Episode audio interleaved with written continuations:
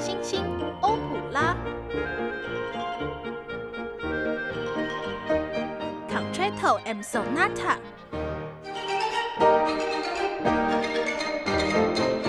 欢迎各位朋友来品尝，古典只是一块小蛋糕。欢迎各位朋友来品尝古典小蛋糕。大家好，我是凯恩，我是莱恩。哎，话说我今天看到莱恩的时候，就觉得他换了新造型。对啊，我就是听了你讲那个理发师的故事嘛，我想说，嗯，那我就也去剪个头发好了，去见理发师这样子啊。所以今天莱恩是用完全不一样的新的发型，在录音的同时，还有见到其他的同学们，甚至还有同学说，我怎么觉得莱恩今天好像长得不太一样。对，但你是哪里长得不一样？我真的是要就是用力的谴责这位 这位同学，他就是一个很常看到我的人，然后我头发剪了很多，他居然跟我说你哪里长得不一样啊？我真的是谢谢哦，晃神了哇！这可能要多多提醒他，平常要多注意一些身边的人，太糟糕了。凯恩，那上个礼拜我们讲到说，伯爵乔装成士兵到医生家里嘛，说自己要借住一晚，然后引来了一阵骚乱，然后五个人在那边重唱，然后就是一些很混乱的场面。那我们接下来又有什么其他的事情会发生嘞？哦，说到那个混乱的场面啊，终于结束了啦，大家都松了一口气。这时候呢，就只剩下医生一个人在那边左思右想。直觉跟他说，那位酒醉的士兵啊，就是伯爵本人，所以医生就决定说，要让伯爵从这场爱情战局里 get out，红牌出局。来了，你真实呈现的医生的内心剧场啊！这时候有人来敲门了。Do you want to build a snowman？换你这样子，呃，我们又在第二次了，不行不行，我们要拉回来，不可以玩第二次，我们要拉回来，我们在塞维亚。OK，好了，但又是哪一位？哪一位来敲门？来的是一位音乐老师，哎，哈，音乐老师是你那个说帮医生出主意的那个老师吗？不是，哎，他说什么？原来的老师巴西里奥生病了，他是来代课的。说自己是巴西里奥的学生，叫做唐阿罗佐。又有新角色了是吗？我好不容易才慢慢就是大概记得这些人的名字是什么。不过老实说啊，这位唐阿罗佐其实是伯爵啦。我们这一出剧是不是其实叫做塞维亚的时装秀，还是塞维亚的 coser？上一次费加洛的计划就是因为一群士兵来访被意外打断了吗？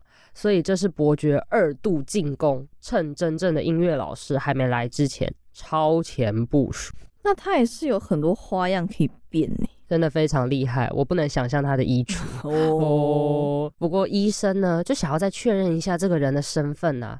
可是假音乐老师伯爵先下手为强，还拿了一封信，胡诌说是在阿马维瓦伯爵那里发现的。医生以为哦，我得到了宝贵的资讯，好棒好棒啊！所以他就完全信任这个假老师。不过罗西娜一瞥见这位客人，就马上认出他是伯爵，还惊呼了一声。幸好在他的搪塞下，才敷衍了医生的怀疑。我们罗西娜差一点就变成猪队友了，耶，就这样子露出人家马脚。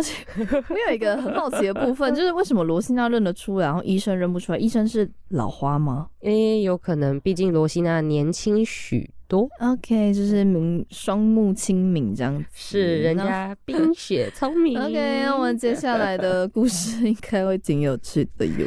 噔噔噔噔，上课啦！欢迎来到伯爵音乐教室。有人说，究竟这场伯爵老师跟学生罗西娜的师生恋会如何越演越烈呢？就从这首咏叹调。Contro un col che accende amore，因恋爱而燃烧的心，绝不被任何阻碍所击败。这首歌一起看下去。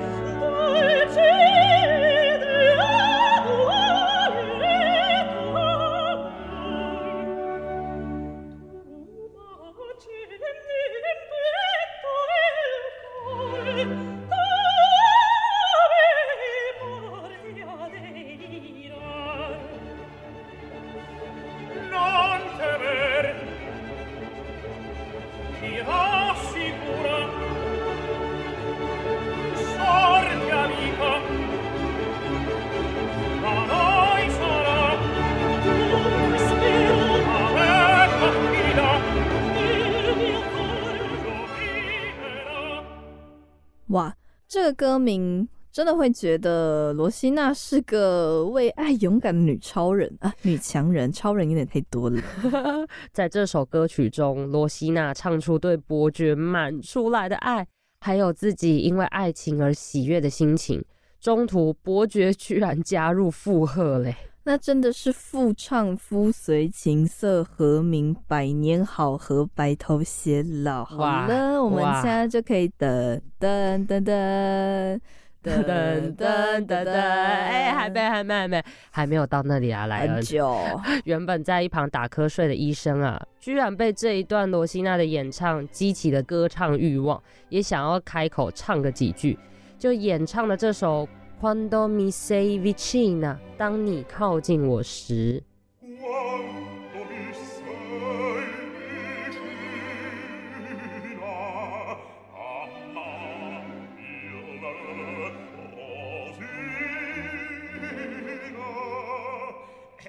L'aria dice a Giannina, ma io dico Rosina.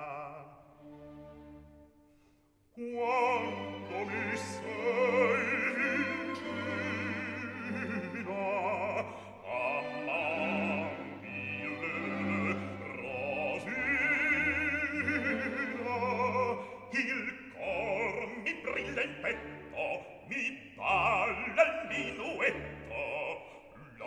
医生是在唱 K 吗？就是还要抢麦，人家唱他就也想唱。请问他还玩得开心吗？他开心到吼，一直把歌曲中提到的女生名字改成罗西娜。哦，瑟瑟，呃，人家心里在想什么，嘴巴就会唱出来。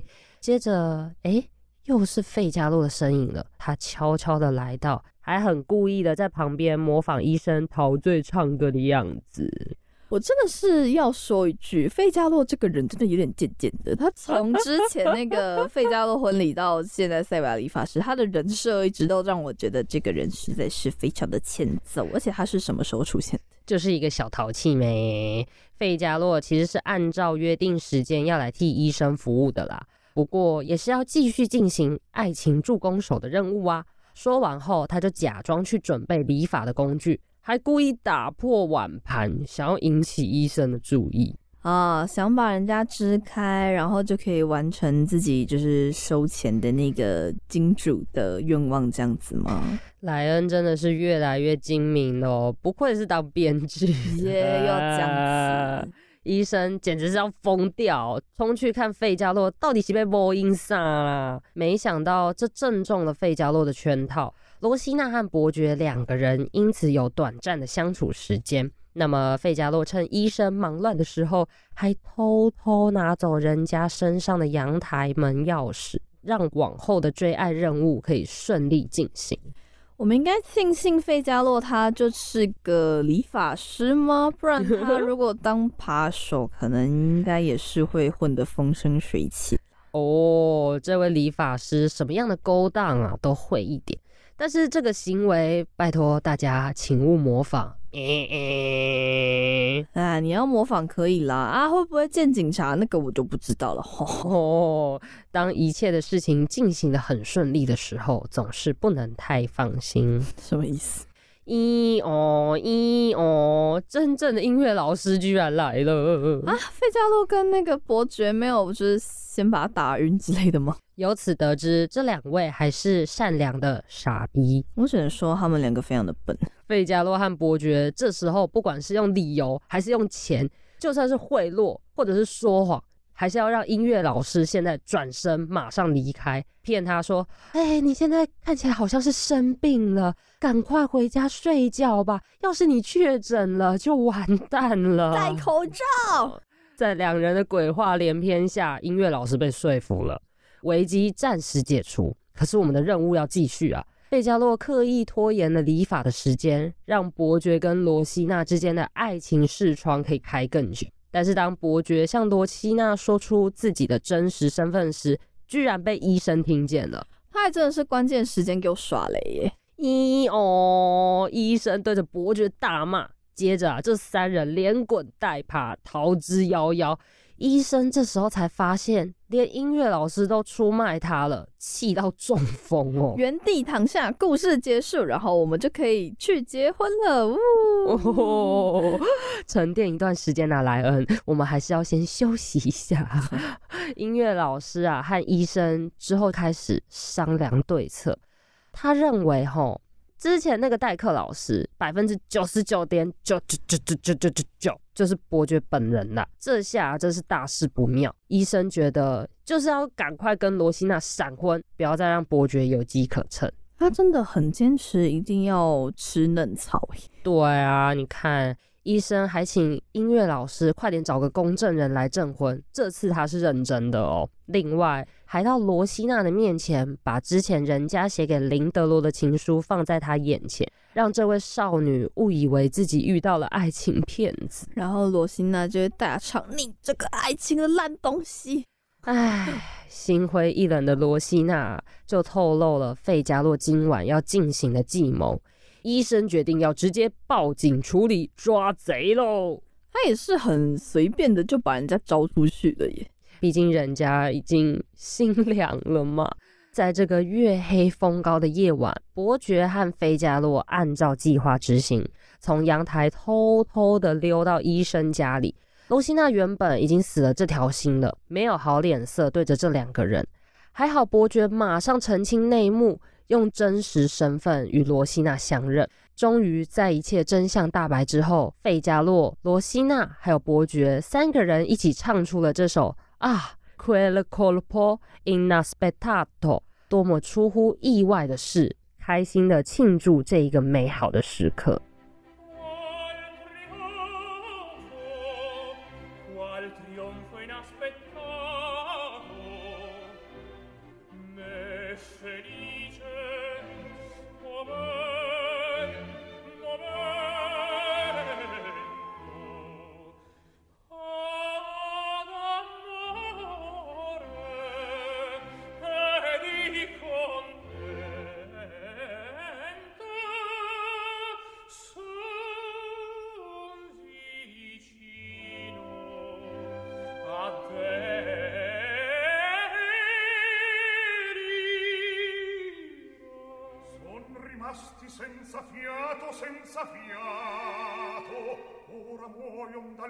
contento dal contento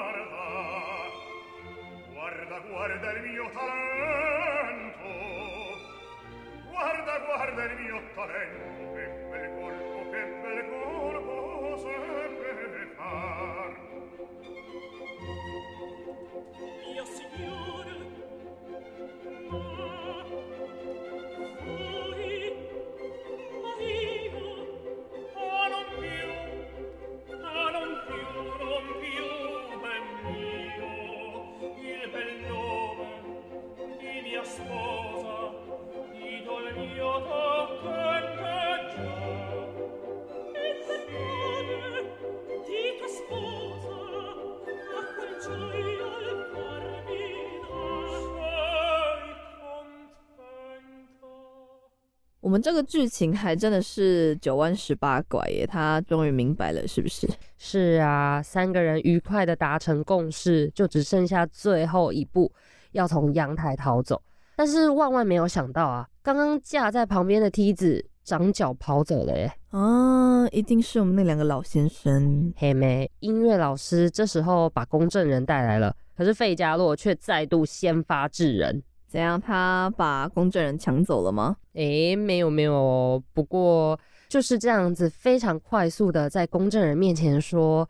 赶快来帮罗西娜跟伯爵证婚啊！果然，不论是以前还是现在，最重要的还是速度，就跟我们前几个礼拜啊，就是廉价抢票或是我们那个抢演唱会的票是一样的。耶，好像在拍什么汽车还是机车的广告。毕竟这时候啊，时间紧迫，趁音乐老师还来不及反应，他也只能眼巴巴的看着伯爵跟罗西娜成为夫妻了。我们这个费加洛他的反应也真的是挺快很准的啦，但是那个公证人也是蛮随和的吼，就是我跟你说，哎，你帮我公证，然后你就这样子，他就他就帮他们公证，反正他应该有钱可以拿，就是随着人家了。确实啦，有钱就好了，其他都没关系，不干他的事。原本医生还要让士兵逮捕伯爵。可是当伯爵呢，哦，再次表明身份之后啊，这群士兵又动都不敢动了。高贵的你碰不起。哎呀，特权是不是很可爱呢？可是我们的医生觉得好可恶哦。不过这个时候他也只能知难而退，举白旗投降喽。众人就在最后的合唱当中庆祝有情人终成眷属。可喜可贺，可喜可贺。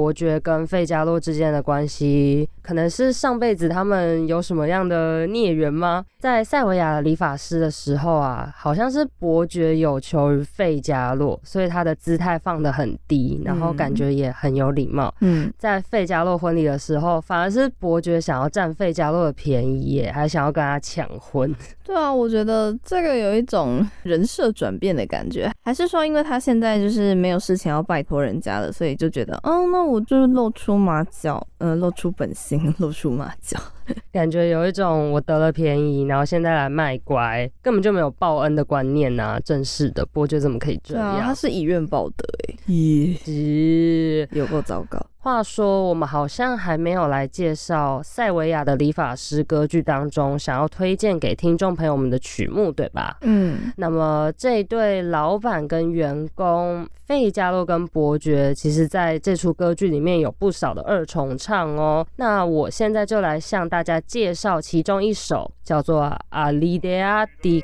quel metallo》。我有一个好主意。这首歌是在剧情的哪一个段落播放的？就是在伯爵拿到罗西娜的字条之后，一个在阳台上，一个在阳台下，彼此歌唱，在音乐中谈情说爱，经历了一段时间之后被打断了。伯爵想要再请费加洛提供计策时的对话内容哦。这里他们听起来有一种在。大声密谋，然后还志在必得的感觉。那他的歌词也是大概写这种内容吗？确实，歌词那个时候提到说，随着剧情，伯爵拜托费加洛，哎。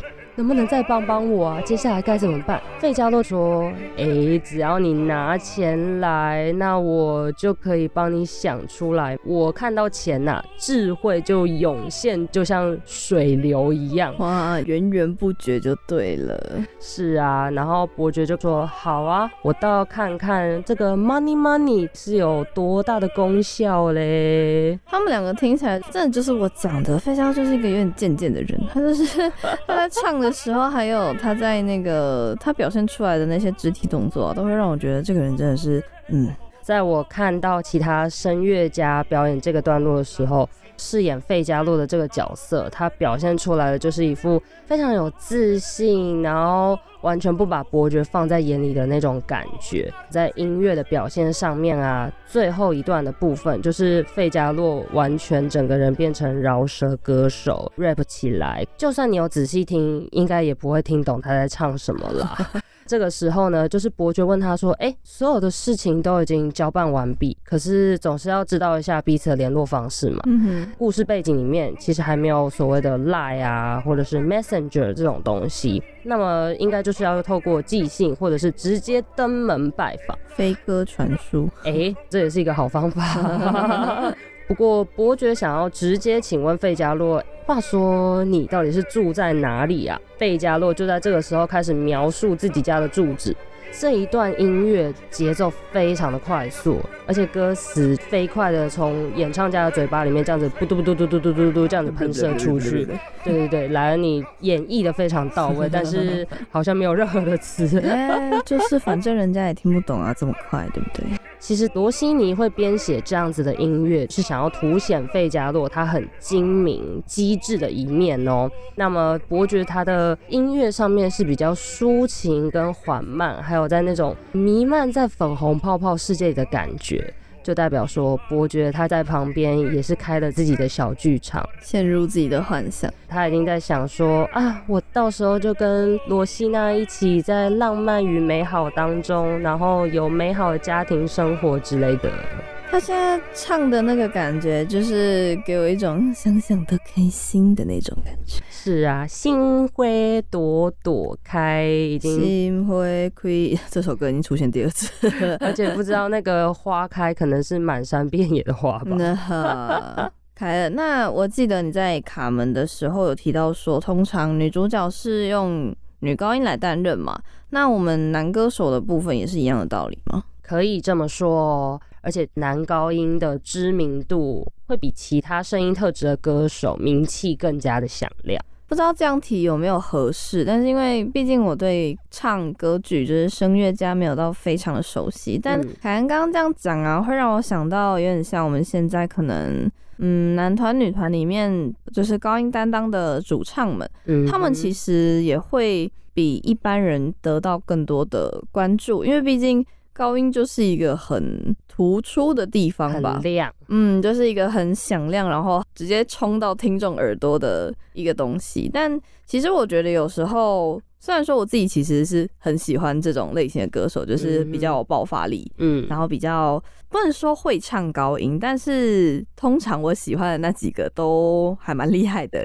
但是不是因为他们高音唱的很好啦，可能就是一定还有其他的原因。好像其实也不是真的说你高音唱的很高，就代表你唱功一定唱的很好。因为其实我有看过一些可能他高音很厉害，但我就是有点欣赏不来他的。歌喉吗？虽然说，我就会觉得说是我见识太浅，还是怎么样，但就也有点像，可能歌剧也会有一些男中音，或者是其他比较相对来说没有这么突出的角色，他们可能其实也有一些发挥很好的地方，对吧？是啊，不过关于唱高音唱的非常好的这一点。应该说我们都会很羡慕那种唱歌出来很有渲染力的歌手们。嗯可是，当如果这些很厉害的技巧啊，只是在乎于炫技上面，如果唱出来的歌词没有带有任何一丝的感情，光着重在技巧，而不是音乐本身如何去呈现作曲家，又或者是歌曲的意境的话，嗯，我自己是觉得有点难打中听众的心啦。嗯传达也是一件很重要的事情。确实，那现在我们来讲一下男中音。我是比较喜欢男中音的声音特质，在许多的歌剧作品当中，有很多的角色其实都是由男中音来饰演。像是最近提到的费加洛这个人物，那另外的话有一些配角，举例来说，诶，第一系列卡门当中的斗牛士，通常会是以男中音或者是男低音来饰演。又或者是魔笛中的捕鸟人等等，这些都是很重要或者是很有趣的亮点人物。诶，那看来在歌剧里面，男中音或者是不是男高音的那些歌手们，他们就算不是戏份很多的主角，但应该都会是一些让人很有记忆点的角色。是啊，就像是费加洛，他其实只是一个讨生活的理发师，但是却小兵立大功，之后还娶了美娇娘。对啊，他只是当个理发师就可以抱得美人归耶，理一理还可以跟客人理出感情来。等等等等，来，我我要澄清一下，费加洛是之后他才认识苏珊娜的、哦，好，这样子是是 而且我想说，刚好趁这个机会来给听众们一个小小的冷知识啦。通常我们称为理发师的人是专门服务男性顾客的哦。那不论是男性或者是女性客人都有接待的话，是叫做美发师。呃，但这样子理发师也是男生也可以抱得美男贵的吗？咦没有啊，啊这样子没有合理吧？好了，但这两个职业都跟客人的头发。毛发 讲毛发就是有一种觉得很奇怪的感觉，反正都脱不了关系嘛。那凯恩，你有没有就是在最近啊去剪头发，或是以前然后遇到一些让你难忘的事情？最难忘的就是那间理发厅里面有养宠物，当时的我还非常的害怕有狗这件事情。然后那个场面就是我明明是要来剪头发的，结果我却一直在闪来闪去，就不知道 到底要怎么样跟要帮我剪头发的人沟通。他说不好意思，可以请你的狗离开吗？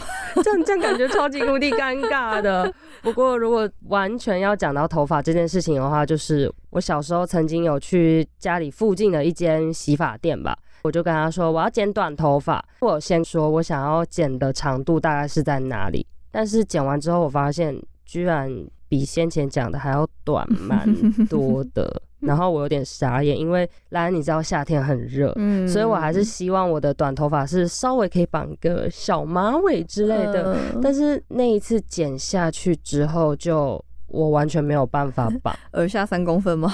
有有一点点这么是吗？短？虽然美发师觉得我的发型很有设计感，可是我真的还是比较希望能够绑起来，因为那一年的夏天我真的很热。就是说，美发师的那个十公分跟我们的十公分不是同一个单位。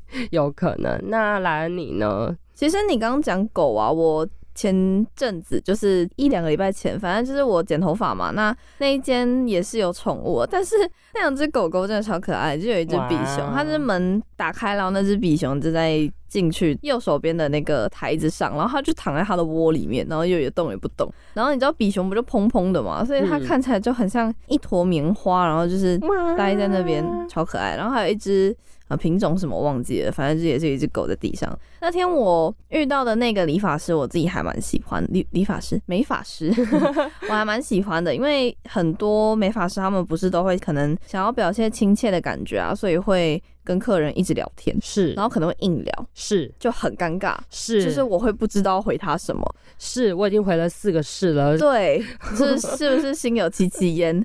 我跟你说，然后那个理发师他就是他会跟我聊天，但他不会硬聊，然后他的态度也是让我会觉得说，就是很舒服的那种，不会有那种硬要嗯跟我 social 的感觉。因为我就是有遇过，我有遇过两种，一种是硬要跟我 social 的，然后还有一种是不跟我讲话的。嗯然后这两个都很尴尬，就是一个就是我不知道回他什么，然后我还一直跟他哈哈哈哈哈，然后我就想说放过我，拜托不要再跟我聊天了。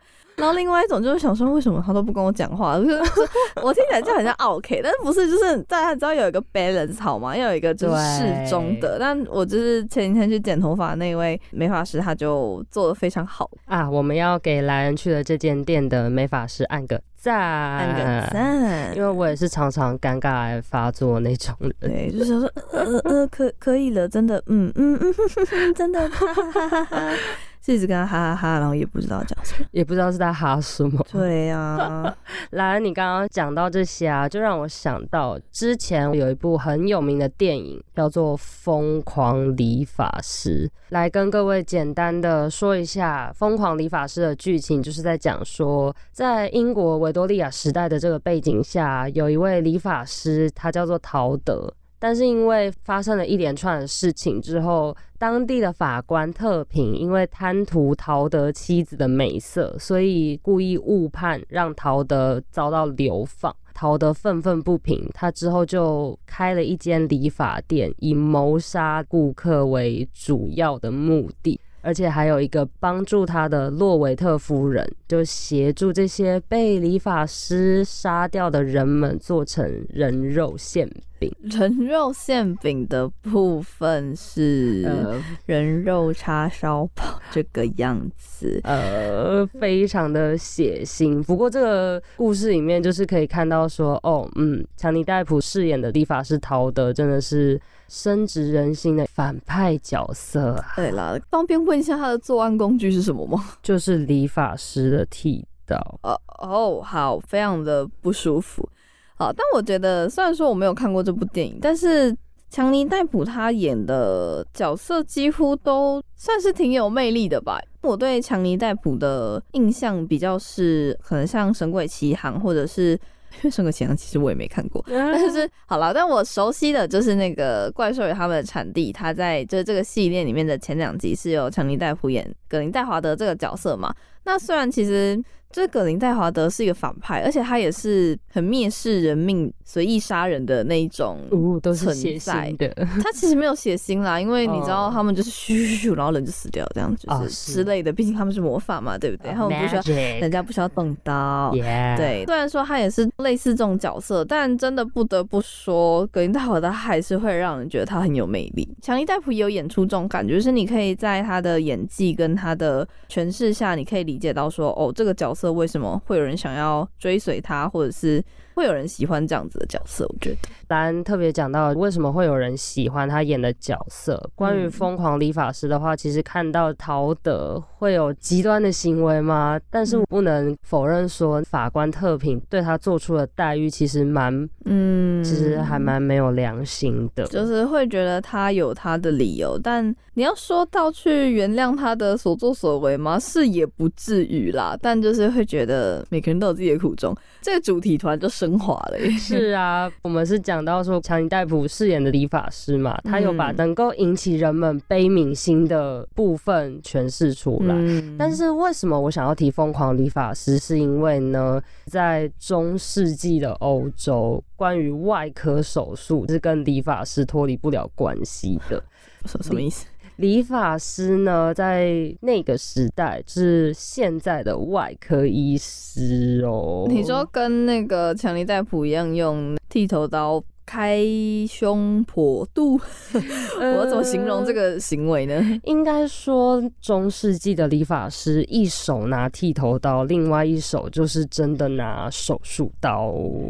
那为什么会是让他这样？只是这个这个东西有合理吗？就是为什么会是由理发师负责？因为在中世纪的时候，医生们之间有一个普世的想法，觉得手沾到鲜血有损自己的尊严，所以大部分的医生都不太愿意放下身段去执行外科手术。还有一个原因是，根据医师作家苏尚豪的《开膛史》记载。中世纪外科执行者跟现在的医生一样，如果手术失败了，都会面对到病人家属的各种抱怨啊之类的，会有风险。所以还有一个规定，我自己是觉得还蛮冷血的，因为外科手术只许成功，不许失败，否则医师就必须让病人的亲戚朋友任意处置。看来不管是古今中外，医疗纠纷都是一个蛮常发生的事情。但是你说之前的医生不需要去执行外科手术，所以他们就是看看病人，你看看我，我看看你，这样就好了吗？几乎都是以内科的方式去治疗了，给他吃一些神仙药草这样。对啊，所以外科的重担就落到了常常挥舞着剃刀的理发师的肩上。哎，但是拿剃刀归拿剃刀，剃刀跟手术刀应该是不太一样吧？这不是什么，是切一切、开一开、割一割，跟切牛排一样的事情。所以。弄不好不就他们讲了吗？就是病人死了啊，那个医生不就会被任意处置吗？但是这在当时是觉得很合理啊，听起来真的是很术业没有专攻，我只能这样说。那他们的业务内容，就是他们需要执行的部分，跟我们现代的外科医师是一样的吗？嗯，他们会做的像是拔牙，或者是帮客人割除身上的痣、皮肤肿瘤等等。但是还有一项最重要的任务就是放血。中世纪的贵族都要在春秋之际定期放血，因为当时的人觉得这样就可以增强体质，适应即将来临的气候变化。所以就是理发师获得大笔收入的赚钱季节啦。大笔收入是指他会把血拿去卖？呃呃，好像有点歪掉，应该是 应该是不会啦。那个时候应该是没有办法这样子。好了，我记得之前我好像也有听说过中世纪会放血这件事情。他们真的是有很多很旁门左道的一些奇怪的治疗方式，实在是会让人觉得很神奇。虽然也不能怪他们啦，毕竟以前也没什么医学知识嘛。来，我们上个系列不就有讲到莫扎特吗？你在介绍安魂曲的时候，也有提到莫扎特当时已经是一个病恹恹的状态，他那个时候基本上就也是不死只剩半条命的状态啦。我知道了，你是不是想要告诉大家那个？没错，那个时候啊，莫扎特是有进行放血治疗的。他足足放了两公升的血，让小莫就变得非常虚弱。结果二十四小时过后，确定心跳停止，莫扎特向世间 say goodbye 呀呀呀！不是两公升真的很多哎，大家知道吗？人体的一般的血液总量大概就四公升到五公升吧。然后那他们就帮人家直接放了就是一半的血。然后你们看看那时候莫扎特也是很虚弱嘛，那他怎么可能有办法帮自己造血？对啊，如果不放血，说不定莫扎特还救得活嘛。幸好我们是生在现代，没有错，还蛮幸福的。因为在台湾的医疗环境算是蛮充足的，而且也有专业的医疗团队。各位医生还有护理师们，辛苦大家啦，非常辛苦。话说，我是不太晓得费加洛会不会帮医生放血啦。呀，原来其实费加洛会讲偷偷对伯爵。哎呀，我们就留一下这个。迷音给大家喽。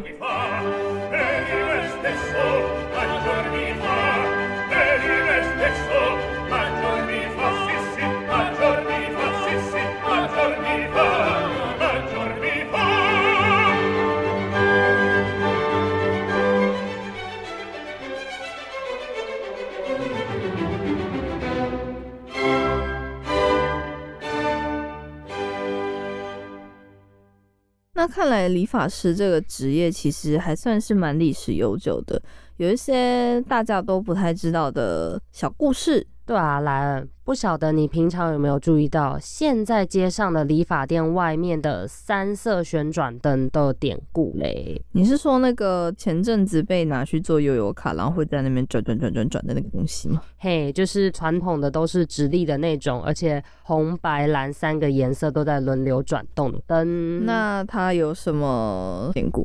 就跟我们刚刚说的理发师替人放血的事情息息相关哦。这么的活生生、血淋淋吗？传说使用旋转灯是想要传达血液向下流动的象征意义，也算是帮理发师的放血服务打一个广告。那至于红、蓝、白三种颜色，分别就是代表动脉血、静脉血，还有绷带。那它这个颜色的选用也是非常的栩栩如生耶！你这样一讲，我都觉得 可以想到那个血管在跳动的样子。哇，直接有解剖图了，是不是？对啊，今天的冷知识真的是有够赤裸的。好啦，我们还是要回到节目本色，因为塞维亚的理发师系列就在今天要告一个段落喽。那么莱恩。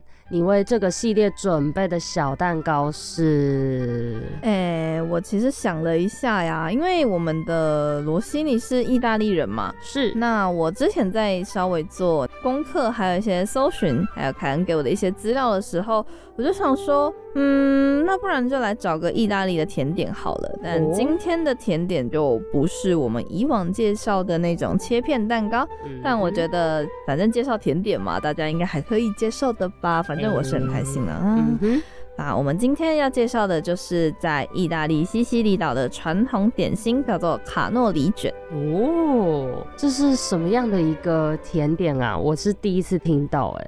其实台湾的听众可能对这个甜点没有到非常熟悉，因为它不是说非常常见的会出现在一般的糕点店呐。那跟大家稍微介绍一下的话，其实这个卡诺里卷就是在西西里岛的特产，它是一种让面团变成中空管状，然后去做油炸之后，在管子里面会添加一个叫做瑞可塔的起司馅料。可以把它想成 cream cheese 就好，只是它可能有些不一样的调理方式，然后里面可能会再放一些像糖渍水果啊，或是巧克力馅这样子的甜点。这个东西的吃法是要把它打碎，然后你再自己挖来吃。所以我就觉得这个有趣的吃法，就跟凯恩觉得罗西尼是一个很有趣的人这件事情可以做一个连结。我就觉得这个就可以做我们这系列的代表甜点啦。哇哦，一听到莱恩的形容，我真的好想要吃一下这一款甜点哦。那么我们的节目就差不多到这里喽。这两集塞维亚理发师的歌剧系列播放的音乐选自一九八九年由 Giuseppe Patane 指挥波隆纳市立剧院管弦乐团演奏的专辑。有兴趣的听众朋友可以搜寻欣赏完整的歌剧哦。如果喜欢我们的节目，欢迎追踪官方 IG 账号 A 点 Peace 底线 Classic，或是搜寻古典小蛋糕就可以找到喽。邀请大家持续关注节目资讯，我们下次见。欢迎各位朋友来品尝古典小蛋糕，拜拜。